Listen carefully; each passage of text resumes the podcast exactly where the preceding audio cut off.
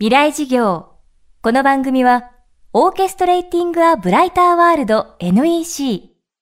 暮らしをもっと楽しく快適に、川口義賢がお送りします。未来授業月曜日チャプター未来事業。今週の講師は、稲垣恵美子さん。元朝日新聞編集委員。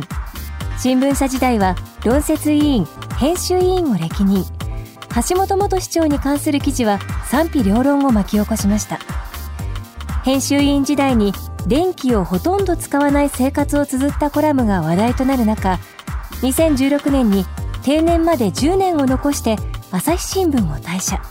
現在はフリーランサー無職をあえて名乗り執筆などを続けています。1ヶ月の電気代およそ200円程度。未来事業1時間目。テーマはアンプラグドな生活。最初はあのその東日本大震災の原発事故があってでまあそのことにまあ私だけじゃなくて皆さん同じだと思うんですけど、まあ、すごくショックを受けてその時私神戸に住んでいたんですけれどもその関西電力はあの発電する電気の大体半分を原発で賄っていた電力会社でまあだから原発反対とかって言ってもその原発がなくて実際にその生活っていうのができるんだろうかっていうことをきちんとこう検証しないと自分の中でも説得力がないと思ったので家電製品これまでないとやっていけないと思っていたようなものを一個一個まあちょっとなしでやっていけるかなと思って捨てていったっていうのがスタートですね。だから最初、まあ、電子レンジとかうん。扇風機とかこたつホットカーペットとかまあ一個一個捨てていってまあいちいちそれまでまあ例えば電子レンジだと冷凍ご飯じゃどうやって解凍すりゃいいんだみたいなところから始まるんですけど、えっと、それはあの蒸し器ってあるんですけどその蒸し器があったのでえっと冷凍ご飯を蒸したんですね。そしたらそのもうひっくり返るほど美味しかったんですよ。で例えば掃除機もあの、まあ、ほうきを買ったんですけどそしたらこのほうきの音とかですねあとこの軽さとそのこれまで掃除機をこうゴロゴロと物置から引っ張り出してきてこうまさにプラグをつなぐっていうこう面倒くささとかですねそういうのが一切なくてすぐ取り出してシャッシャってすぐ入ってすぐ終わりっていう心地いい音がするとか、うん、なんかそういうことが積み重なってくるといやこれまでこうなきゃいけないっていうものは思い込んでたものないと不便で絶対やっていけないよねって思ってたものが実はこれなかった方が良かったじゃないかっていうことが結構出てきたんですね。で結局最後冷蔵庫洗濯機まで捨てるに至るんですけど私は料理も好きであの相当食材も蓄えていた方だったので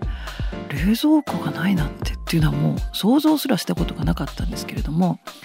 あの冷蔵庫なくすと何て言うのかなストックがないで常に風呂流れてる。でこれが多分すっごい爽快なんですよね。全ての食材が来ては使い来ては使い。そうすると物がなんか生き生きしてるっていうか死んでるものがないとすごく自分のなんなんていうんですかね精神も流れていく感じがあってものすごい爽快なんですよね。なんかなきゃいけないってものってあるのかなっていうのがすごく疑問になってきてでそこでそのアンプラグドっていう言葉を頭に浮かんだんですけれどもこのプラグにつながれてるわけですよね。その電気を使うっていうことはコンセントを差し込むんですけれども。でそれによってみんなあの便利な生活っていうものを享受してきた歴史があの発展の歴史だったと思うんですけども。でこれってでも考えようによってはみんなないことが恐怖になってくるってこうなきゃやっていけないっていうふうにこう転化していくと思うんですね。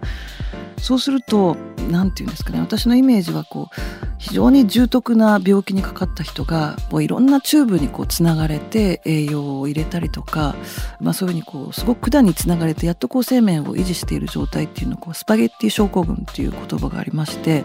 まあ、それは人間の尊厳としてどうなんだっていう議論になったことがあるんですけれども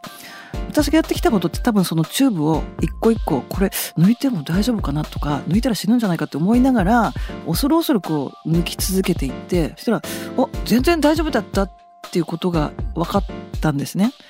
そうするとどうするかっていうとその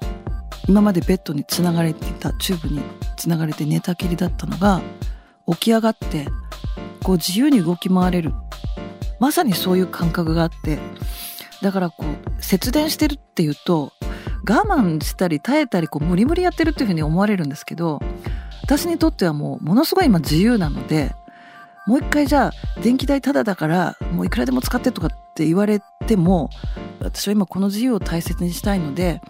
お断りしたいっていうかそれに自らつながれていくっていう必要はないかなと今はそういうふうに思っています。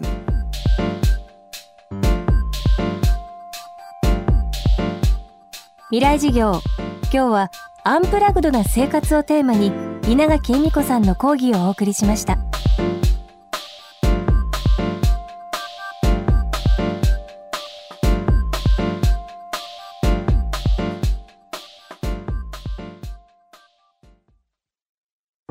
川口技研。階段での転落。大きな怪我につながるので怖いですよね。足元の見分けにくい階段でもコントラストでくっきり。白いスベラーズが登場しました。皆様の暮らしをもっと楽しく快適に。川口技研のスベラーズです。未来事業。この番組はオーケストレーティング・ア・ブライター・ワールド NEC 暮らしをもっと楽しく快適に川口義賢がお送りしました。